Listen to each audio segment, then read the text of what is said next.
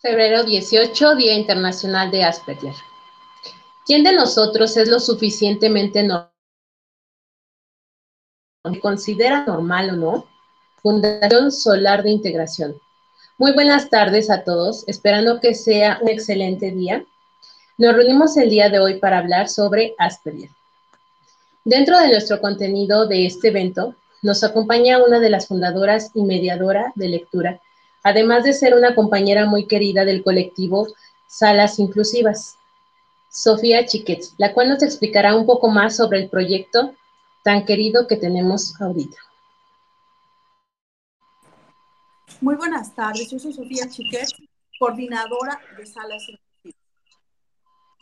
El proyecto principal de Salas Inclusivas son las campañas de visibilidad y concienciación. Salas Inclusivas trabaja fuertemente en la normalización de la diversidad.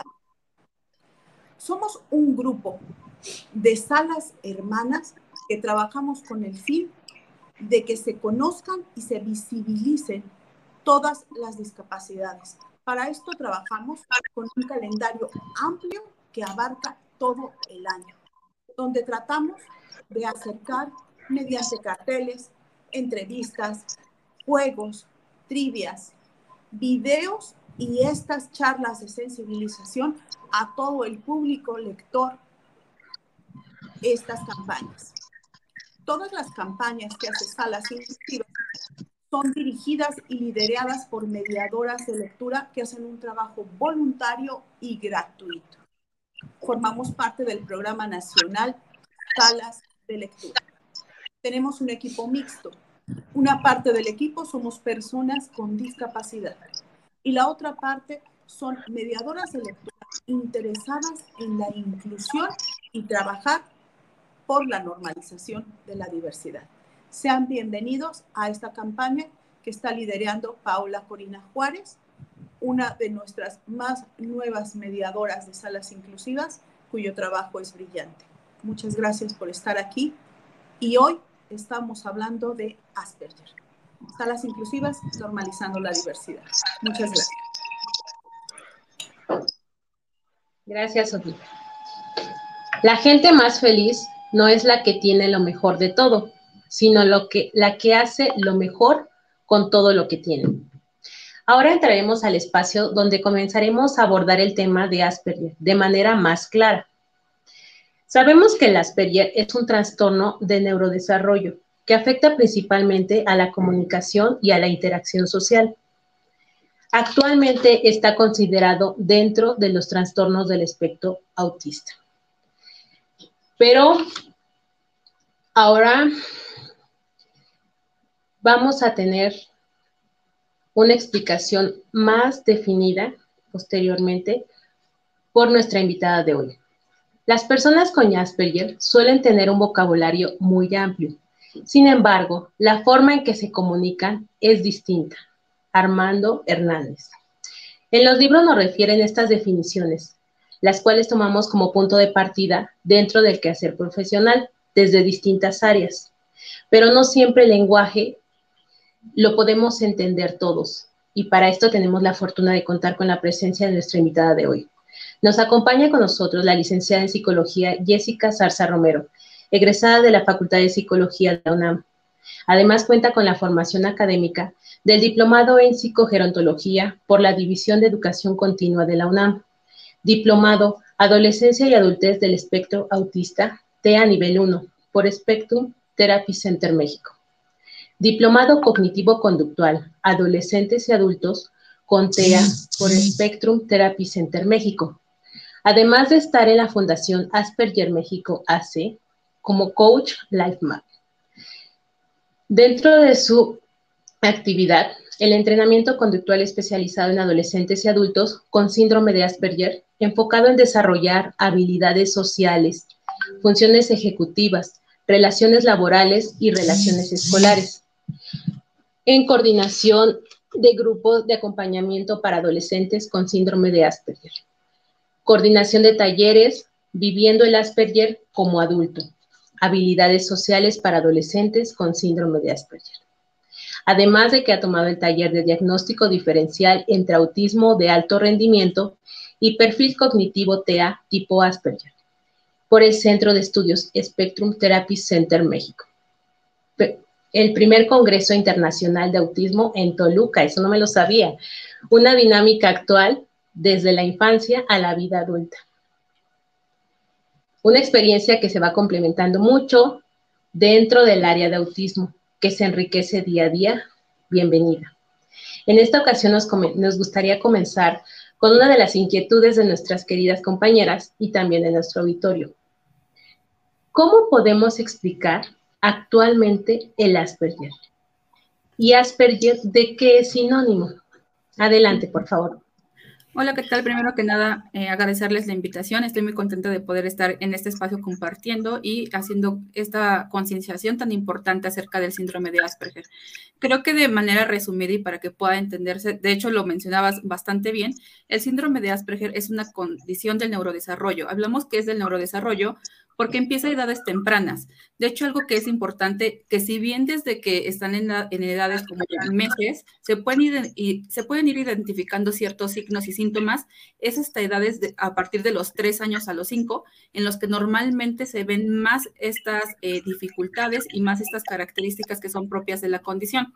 Algo que es importante también mencionar es que ha sido todo un debate esta cuestión de términos como trastorno o condición. A mí en lo particular me gusta más llamarlo como condición, ya que es un estado permanente que viene desde el nacimiento. La persona nace, crece y va a morir con ello.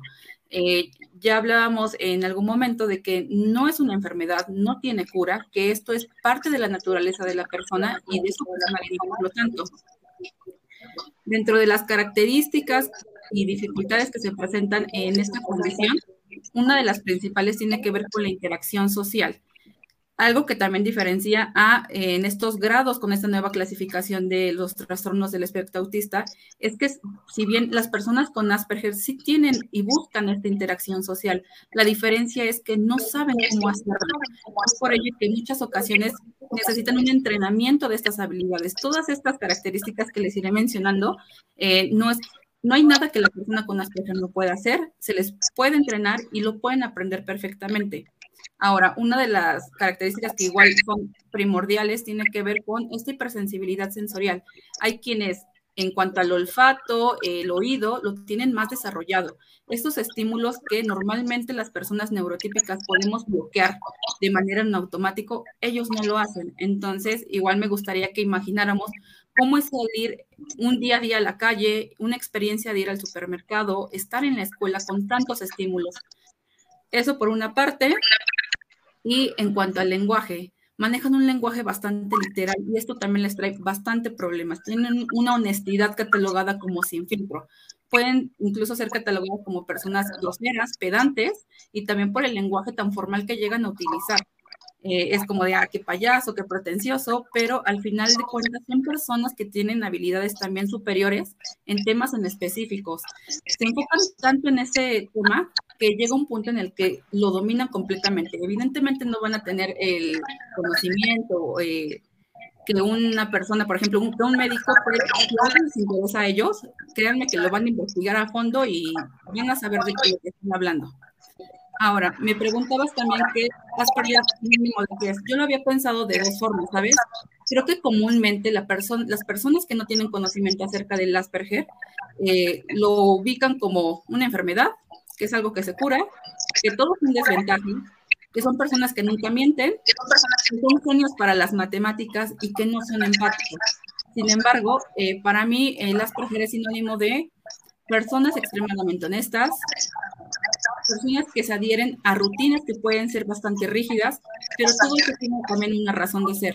A ellos les gusta saber qué es lo que va a pasar en su día a día, porque de esta manera pueden tener el control absoluto y no hay ningún cambio. Cuando se presenta algún cambio en su rutina, esto puede ser bastante complicado porque normalmente, como yo ya tenía estructurado mi día y si algo cambia, se rompe completamente esa estructura y la seguridad.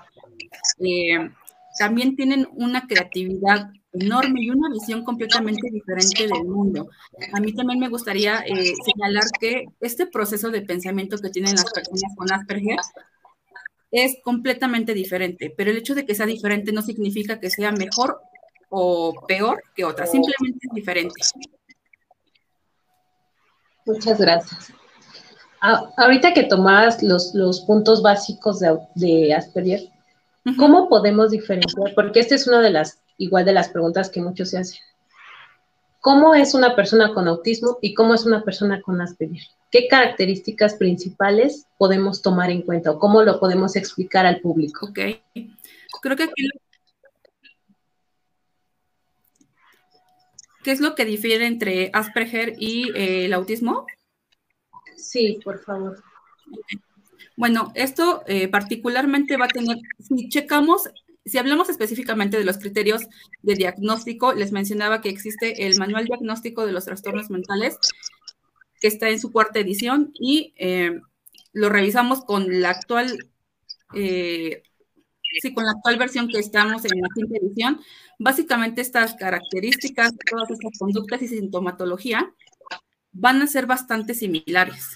Van a cambiar algunas, eh, al menos en cuanto a criterios diagnósticos, van a cambiar algunas cuestiones de redacción, eh, algunas cuestiones que tienen que ver con la hipersensibilidad, pero hay diferencias importantes en cuanto a qué, en cuanto a la dificultad para la interacción. Si bien lo podemos checar, dice que hay una marcada dificultad para la interacción. Una persona con Asperger también va a tener esas dificultades, aunque en un nivel diferente.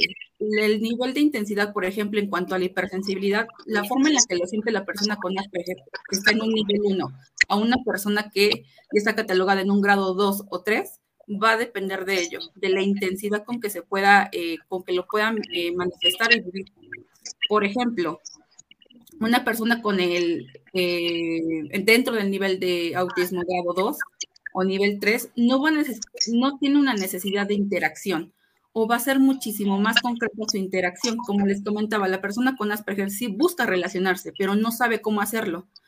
Entonces, si normalmente, por ejemplo, en cuanto al contacto físico, una persona con Asperger puede no buscar el contacto, pero puede adaptarse. Un ejemplo que se me viene ahorita en este momento es, tal vez es el cumpleaños de mi mamá y no me encanta abrazarla, pero puedo acceder. Por esta vez no está tan mal. Pero una persona ya dentro de un grado 2 o un grado 3, intenta darle un abrazo y seguramente la respuesta que pueda tener no va a ser la esperada. Puedes recibir un manotazo. Eso, ese tipo de cosas creo que marcarían la diferencia en cuanto al Asperger y al autismo. Eh, la intensidad en que se puedan eh, manifestar estos síntomas. Ok, muchas gracias.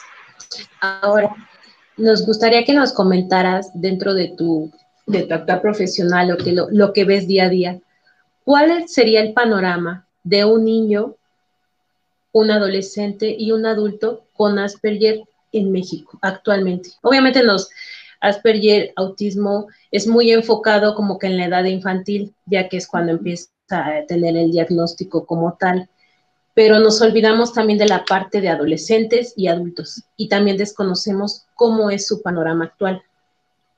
Es correcto. De hecho, actualmente muchas de las instituciones, eh, asociaciones que hay aquí en México y el, en sí en tratamientos está más enfocado en niños. Pero como bien mencionas, el verdadero reto y el trabajo es que estas personas crecen. Son personas que quedan, o sea, literalmente a un lado. Y las dificultades, independientemente de la edad en la que se encuentren, pues siempre van a seguir, incluso hablando de un adulto mayor, las dificultades siempre van a estar ahí. Entonces, creo que el panorama de manera general en un niño, adolescente o eh, un adulto es la detección precoz. Esto sería el, el eje clave y sobre todo una instalación de un programa de tratamiento que tenga que ver en los entornos en los que vive esta persona esto puede mejorar bastante el pronóstico de los síntomas, las habilidades cognitivas y sobre todo esta adaptación funcional a su entorno. Con esto no estoy diciendo que si alguien llega con un tiene un diagnóstico tardío, hablando de un adolescente o sobre todo con un adulto, que no hay un buen pronóstico.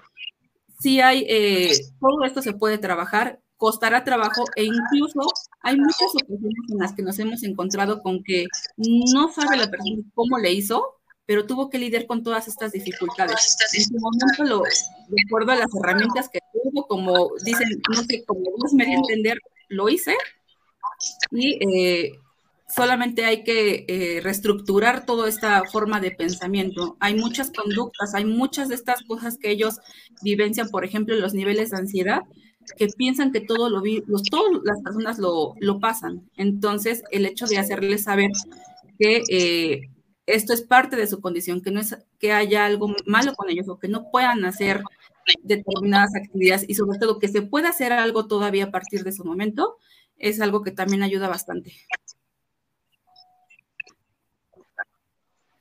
Sí, muchas gracias. Yo creo que es, es este, como yo mencionaba anteriormente a las compañeras, si, si un adulto tiene una infancia lo más tranquila, lo más completa, lo más enriquecida posible dentro de todos los aspectos, tanto de cariño como de, eh, les comentaba, enriquecerlos con todas las sensaciones, sonidos, aromas, sabores. Eso también los, va a ayudar mucho a, a, que puedan adaptarse a las dificultades o a las expectativas que tiene dentro de su vida como adolescente y como adulto. Ahora bien,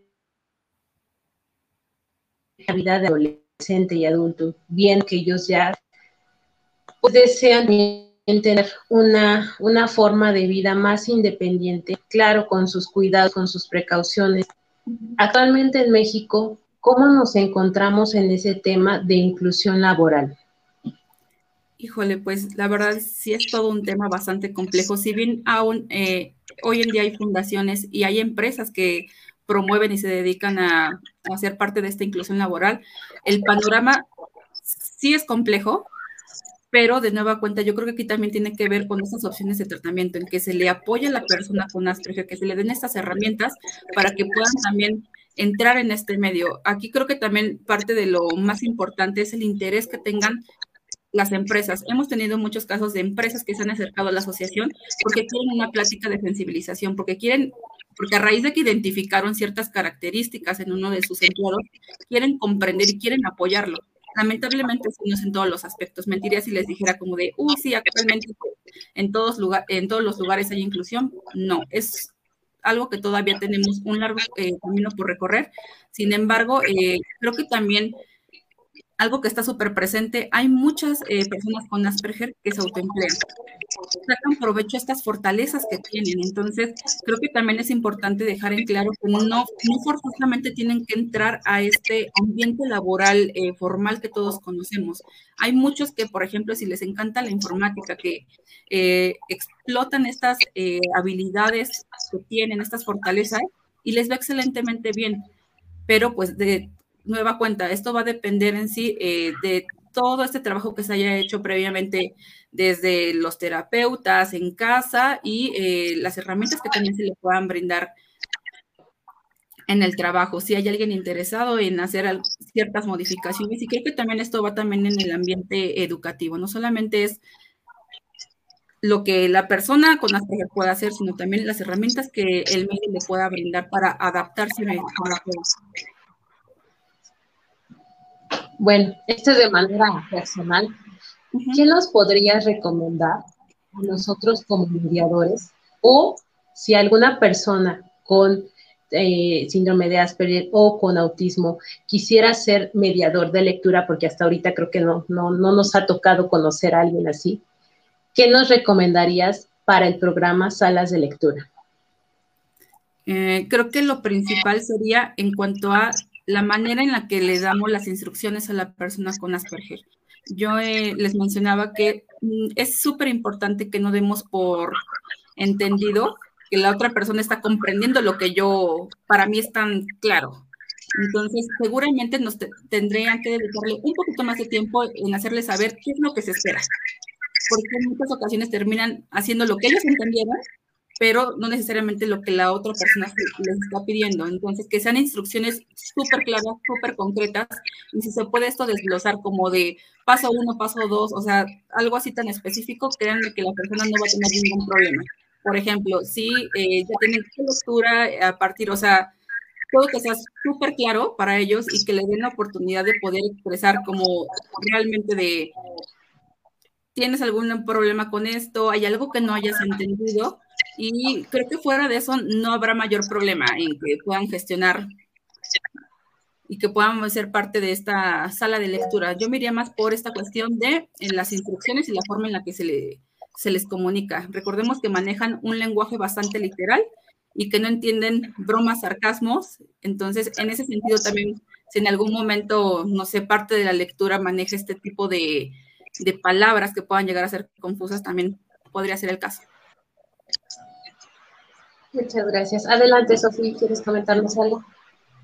Este, Jessica, yo quisiera, yo quisiera preguntarte, para todos los que nos están viendo y nos están escuchando, Asperger México está haciendo una labor desde hace muchos años con toda la comunidad, con Asperger y sus familias. ¿Tú has visto ah, que estemos avanzando en este sentido como sociedad? Eh, ¿Qué es lo que has visto en esta historia, historia de Asperger México? Sí, es una comunidad que ha crecido enormemente, en donde están involucrados no solamente eh, la familia, están involucrados muchos profesionales, tenemos psiquiatras, educadores, eh, de todo tipo. Entonces, creo que eso ha sido eh, parte de lo más importante, que hay gente interesada, gente que quiere aprender, gente que se acerca y que dice, no tengo ni la menor idea de qué es esto, pero ¿Cómo podemos apoyar? Creo que parte importante también de este crecimiento tiene que ver con las redes sociales, que eh, Facebook, eh, plataformas como Spotify, YouTube, eh, nos permiten llegar a otras personas, que también es como de, ok, hemos tenido muchos casos de personas que no tienen un familiar o una persona como directa con la condición, pero oye, yo vi este tal película o en mi trabajo hay una persona con estas características y quiero saber cómo apoyarla. Entonces, creo que esto es un parteaguas bastante importante. Si bien todavía nos falta un amplio camino por recorrer, creo que ahí la llevamos. Hay muchas eh, instituciones, muchas fundaciones, asociaciones que están comprometidas y hay mucha gente de muchas personas de la sociedad que también quieren saber cómo entrarle, cómo apoyar. Entonces, creo que eso ha sido parte de este crecimiento y de lo que hemos visto en los últimos años. Muchas gracias. Muchas, gracias, Jessica. Yo quería puntualizar este punto porque Asper, Fundación Asper México nos da estas charlas de sensibilización de manera gratuita cada año. Yo estoy muy agradecida por ello. Agradecemos enormemente su apoyo para estas campañas y muchas gracias de nuevo. Gracias, Sofía. Gracias. Eh, ¿Alguna otra cosa que gustes comentarnos o compartirnos?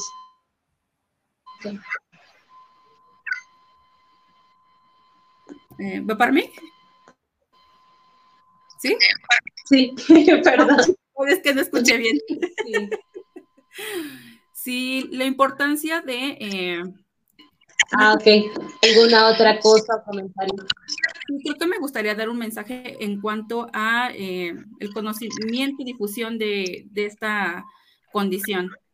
Hacerle saber a las personas que creo que no hay peor cosa que, el que no querer informarnos. Esto de etiquetar solamente porque hay algo desconocido, algo que nos parece nuevo, raro. Creo que tomarnos el tiempo, creo que todos en algún momento somos ignorantes en algún tema, pero eso no nos da el derecho de poder tener ciertos juicios de valor hacia la persona, porque las palabras tienen una repercusión importante.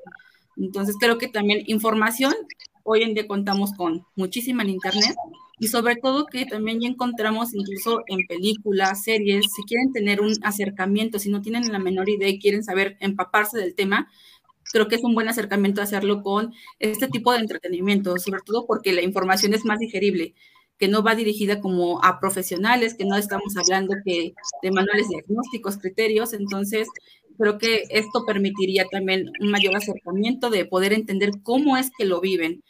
Yo en su momento, incluso con mi familia, me ha tocado cuando empecé a trabajar acá, de, oye, ¿qué es eso, no? Ah, oye, pero eso no es autismo, entonces, salir explicándolo, eh, incluso ahora es como de, oye, he visto esta tal información y yo no tenía ni la menor idea y de repente es como de seguramente tal familiar también lo tiene o este compañero de trabajo, el hecho de informarlo y, e ir pasando como esta bolita de información, creo que haría bastante la diferencia en, en cuanto al panorama para las personas con la condición. Adelante, Sofía. Salas inclusivas dentro del programa Lecturas con Sentido está impulsando eso, Jessica. También acercar a la gente con un libro como puente a conocer las discapacidades. El año pasado leímos este incidente del perro día noche que habla sobre un chico con, con, Asperger y cómo ve este mundo tan literal. También hemos este, hablado del el caso de Lorenzo, que también es algo muy, muy para, para poder entender. Creemos firmemente en seguir, así como tú lo dices, hablando del punto para que cada vez sea más, más habitual escucharlo y, y normalizarlo. Gracias. Sí, nuestra arma principal es, es, el libro, es un libro, son las letras, son los mensajes. Muchas gracias por, por compartir con nosotros el tiempo, la experiencia, los conocimientos y más que nada por estar aquí con nosotros. Nos has enriquecido y como dices tú, abrir el panorama para así modificar nuestra manera de pensamiento y nuestra manera de actuar y pues llegar a la conclusión de, nuestra labor, la inclusión del día a día. Muchas gracias, Jessica. No, al contrario, de nuevo Ahora te invitamos el espacio si, tienes la disponibilidad de tiempo, eres bienvenida a continuar con el programa. Si no, muchas gracias por acompañarnos. Claro que sí, muchas gracias.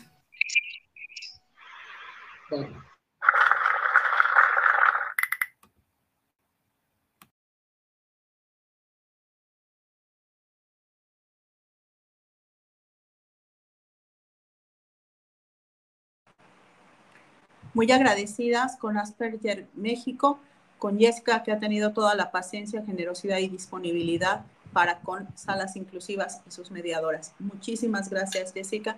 Y como aplauso, como aplaudimos nosotros. Gracias. Gracias. Continuamos.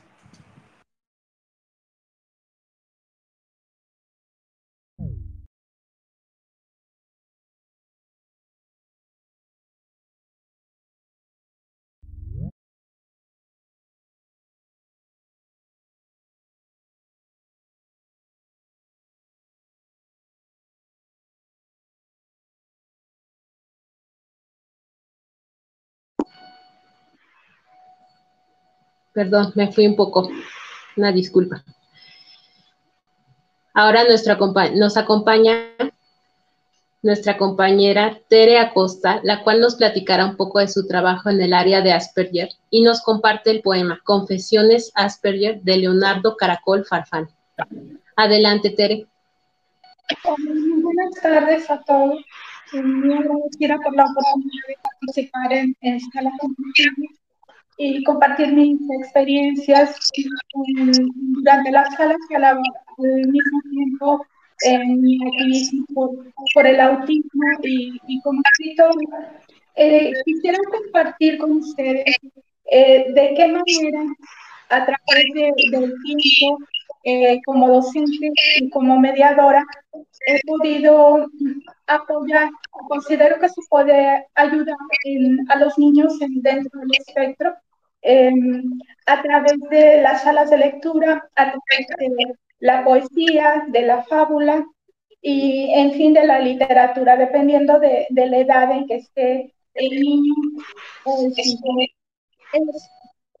partiendo de como nos compartió la licenciada Jessica, de que los grandes retos a vencer de las personas con, con autismo, en el caso de Asperger también, es, eh, es el lenguaje, es la socialización. Eh, a través de, compartir un pequeño libro, a veces eh, parten de la idea de que, bueno, pues si el niño no tiene lenguaje, ¿cómo le vamos a leer? Pero pasa una, una situación, tal vez el niño no se pueda expresar, no tenga un lenguaje comunicativo, pero sí tiene un lenguaje interpretativo, puede comprender. Y si nos apoyamos, por ejemplo, de un libro con imágenes, ahí vamos a estar ayudándole al niño a comprender una historia y el niño va a estar aprendiendo. Ahora, en cuanto a la, la poesía, pasa algo muy, muy interesante. La poesía es, es la expresión de la belleza, muchas veces de, de sentimientos o situaciones abstractas a través del lenguaje, eh, utilizando figuras literarias. En el caso de los niños con autismo y con Asperger, esto, esto se les dificulta mucho porque su pensamiento en cuanto a la interpretación del lenguaje es muy literal. ¿Y qué pasa cuando nosotros este, empezamos a usar la, la poesía con ellos? Eh, por ejemplo, les compartimos un pequeño poema. Ahí eh, estamos usando figuras literarias con las rimas. Por ejemplo, el mar es azul y con olas de espuma que golpean fuerte. Y el niño se queda pensando, ¿cómo que las olas tienen espuma? ¿Le pusieron champú al agua del mar o qué? Entonces ahí nosotros, si nos tomamos el tiempo, le vamos a enseñar al niño que esta espuma es, viene del movimiento de las olas y ahí le estamos enseñando también de que muchas veces una palabra puede tener varios significados y acercando al niño constantemente a la poesía a través de estas figuras literarias, como, como este ejemplo que les acabo de dar, de las metáforas, de las comparaciones, al niño se les va formando, se les va instaurando ese caminito en su cerebro, va conectando de que una palabra puede significar muchas cosas. Ahora, ¿qué más podemos trabajar en la poesía?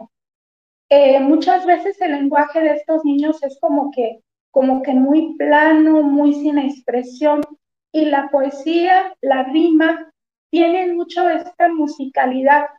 Y si nosotros compartimos, nos damos a la tarea incluso desde casa, no necesariamente a través de un mediador, sino desde el entorno familiar, de compartir un pequeño poema, una rima, ahí el niño lo vamos a estar ayudando enormemente en su desarrollo. ¿Cómo? Número uno, le estamos enseñando lenguaje. Le estamos enseñando que este lenguaje puede tener diferentes acepciones, varios significados, y eso también ayuda en su limitación del pensamiento literal. Le estamos enseñando también el desarrollo de la imaginación a través de las figuras literarias. También vamos a estar eh, trabajando emociones, la comprensión de las emociones que tanto se les dificulta a ellos y de cosas abstractas. Para un niño con autismo o con Asperger, únicamente comprenden lo que ellos pueden ver, lo que ellos pueden tocar. Tienen muchas dificultades de comprensión de cosas que no podemos ver o que no podemos tocar, como en el caso de las emociones. Y si nosotros le compartimos un, un pequeño poema sobre sobre emociones, por ejemplo, que el sol esté enojado y a manera de fuego, y con esta musicalidad, al niño le va a parecer atractivo y va a empezar a desarrollar esa comprensión de que hay más, más emociones, um, más cosas en el mundo que son abstractas, que no necesariamente pueden ser representadas a través de un objeto, de una imagen. Em, eh, esto es eh, muy interesante. Quisiera compartirles una, anécdota con, con, un chico que tuve. Em, no sabía, fui a, dar este, un pequeño taller y está a través, de, a través de poesía. Entonces teníamos que componer poesía, teníamos que leer poesía y hacer algunos trabajitos a actividades derivadas.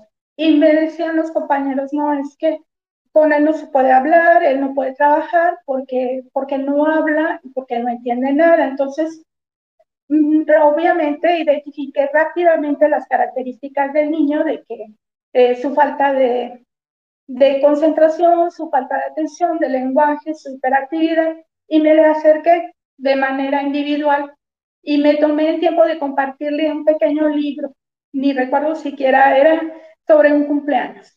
Entonces lo senté conmigo al lado y empezamos, yo le empecé a leer lentamente el libro, apoyándome de las imágenes, era un libro con, con imágenes, un libro algo, y le, me di a la tarea de, de que me señalara, de hacerle preguntas a ver si estaba entendiendo. Y para mi sorpresa, sí, el niño señalaba, este, a ver, dime cuál es el pastel, cuántos años tienes y me empezó a, mostrar con lenguaje gestual em, o señalándome en el librito. Y terminamos y luego leímos otro muy sencillo. Em, y este era sobre emociones, precisamente sobre un animalito y, la carita, ¿verdad? Que expresaba si estaba llorando, que estaba triste, que estaba enojado, que estaba contento. Y bueno, se acabó el pequeño librito y, le dije, bueno, ya se acabó, vamos con tus compañeros. Y para mi sorpresa viene el niño y me dice, otro.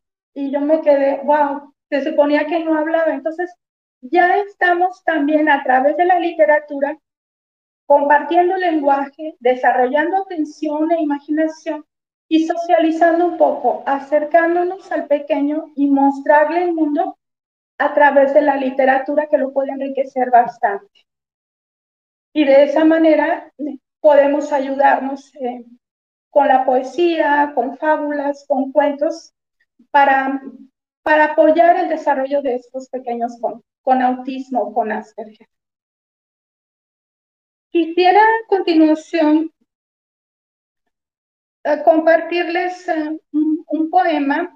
Es de un libro que se llama Corazón Asperger. Es de Leonardo Caracol Farfán. Él es un, es un chileno con una historia muy interesante. Em, recibió un diagnóstico tardío. Resulta que a los casi 40 años él siempre había tenido dificultades, atravesó por un divorcio, por problemas en su trabajo y de pronto sintió la necesidad de, acudir a un especialista de salud mental y para su sorpresa reconoció, se identificó con los síntomas de Asperger. Entonces aceptó su, su condición y cambió radicalmente su actividad, se dedicó al activismo, al activismo en, en Asperger y fundaron una asociación en Chile. Eh, Leonardo Farfán ha publicado varios libros, ha venido aquí a México y quisiera compartirles un, poema donde habla también, eh, como dijo Jessica, acerca de esa dificultad que tienen de aceptar el contacto corporal de otras personas. Los abrazos invaden mi frontera. Cuando yo no te he dado pasaportes. Los roces y las palabras se vuelven nubladas cuando me tocan, cuando te acercas demasiado. Y yo no sé reaccionar. Parece rechazo, pero solo es angustia de no saber cómo responder. Muchas gracias. No sé si tengan alguna duda, alguna pregunta acerca de cómo más puede ayudar eh, la literatura a acercar más a su entorno y a comprender mejor el mundo a las personas con autismo y Asperger.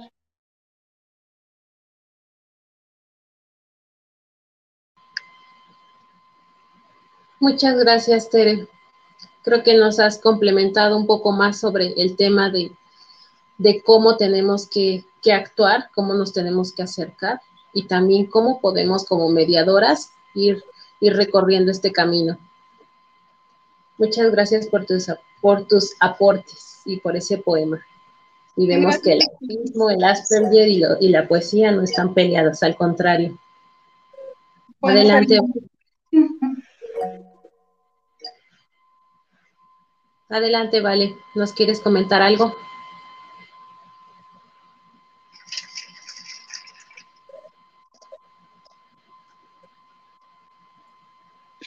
Em, sí.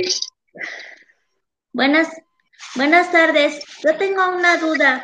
En mi sala de lectura una vez llegó un, un chico con, em, era este, em, con TDA.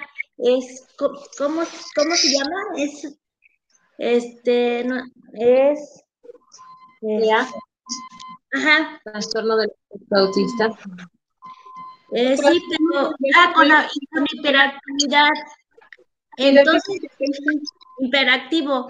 Entonces, este, resulta de que, bueno, fue durante mucho tiempo, durante toda su primaria, Y a nosotros en la sala de lectura, como eran, bueno, tengo cuatro, cuatro ayudantes, este, se nos complicaba recibirlo, pero conforme fue pasando el tiempo, como que él al principio eh, quería tomar, entonces eh, quería eh, que nosotros, bueno, que yo, que, era la que leía el cuento, porque soy la que me toca hacer eso, este, le tomara siempre a él la, la atención y siempre me quería ayudar, y, y entonces a los otros como que les quitaba espacio, ¿no? Entonces yo quería preguntar, eh, ¿la hiperactividad también es como parte de Asperger o de autismo? ¿El trastorno de hiperactividad? La pregunta es para mí o para Jessica. Este, para ti, Tere. Bueno, pues eh, considero que muchas veces derivado de los trastornos sensoriales, eh, el niño pone demasiada atención a lo que está sintiendo porque no tiene una conexión adecuada entre la, su sistema nervioso que recibe los estímulos del medio ambiente, no conecta igual que nosotros. Entonces, a veces eso, eso que siente lo abruma, esos, esos sonidos que para nosotros es algo que podemos tolerar y podemos poner atención a otras cosas, para ellos no les es posible. Entonces, muchas veces disimulan esta saturación de sus estímulos, de lo que sienten, como pues moviéndose para ocupar su cuerpo y no estar concentrados en recibir estímulos. Mm. Y este, sí, muchas veces la hiperactividad y, y el déficit de atención forman parte del espectro. Y este, te, te, comparto de que, por ejemplo, he estado en, en kinder, en, en preescolar, con, con, salas de lectura, y muchos niños se batallan con diagnóstico, a veces sin diagnóstico, batallan en la atención y la concentración. Y ha resultado mucho de que, por ejemplo, una rima es un, es un verso, es un grupo, son poquitas palabras. Si tú los pones a que repitan después de ti, cada verso, el niño se tiene que enfocar, es poquito el esfuerzo que hace, son dos, tres palabras o cuatro, dependiendo de, de, su capacidad, del tiempo que tenga para poner atención, de su edad, su nivel de desarrollo. Y si lo haces con constancia, así como les comentaba en una ocasión, eh, parece que parece como muy tonto, como muy insignificante, pero si trabajamos la rima y la poesía como si fuera jarabe para la tos, funciona en el lenguaje. Funciona con atención, funciona con la concentración, funciona con el enriquecimiento del lenguaje, el mejoramiento de, de, la prosodia, de la pronunciación, con esa dificultad que tienen los niños pequeños todavía con algunas, con la pronunciación de algunas letras difíciles, como desde el caso de la R o de algunas consonantes, o cuando se juntan así como que dos consonantes como plum, pluma o bruma. Y, si buscamos una rima o un pequeño poema que, que contenga estos sonidos y se lo damos así como que cantando, cuando lo vestimos, cuando lo peinamos, cuando caminamos a la escuela, va, va a funcionar con constancia y perseverancia. Sí, Ahorita a ese niño yo ya le perdí la pista porque ya no va a la sala de lectura, pero siempre me quedó esa duda. gracias. Sí, a ti. Muchas gracias. Gracias, Vale. Gracias, Tere, por aclararnos esta duda. Creo que los gatos tienen el síndrome de Asperger. Al igual que yo, son muy inteligentes. Y como yo, a veces simplemente tienen que estar solos. Jody Picoult. Llegamos ya casi al final de nuestro programa el día de hoy, no sin antes cederle la palabra a nuestra compañera Nube, una de nuestras asiduas colaboradoras de programas Salas Inclusivas, además de que siempre con sus comentarios y pensamientos muy acertados nos va a compartir el día de hoy. Adelante, Nube.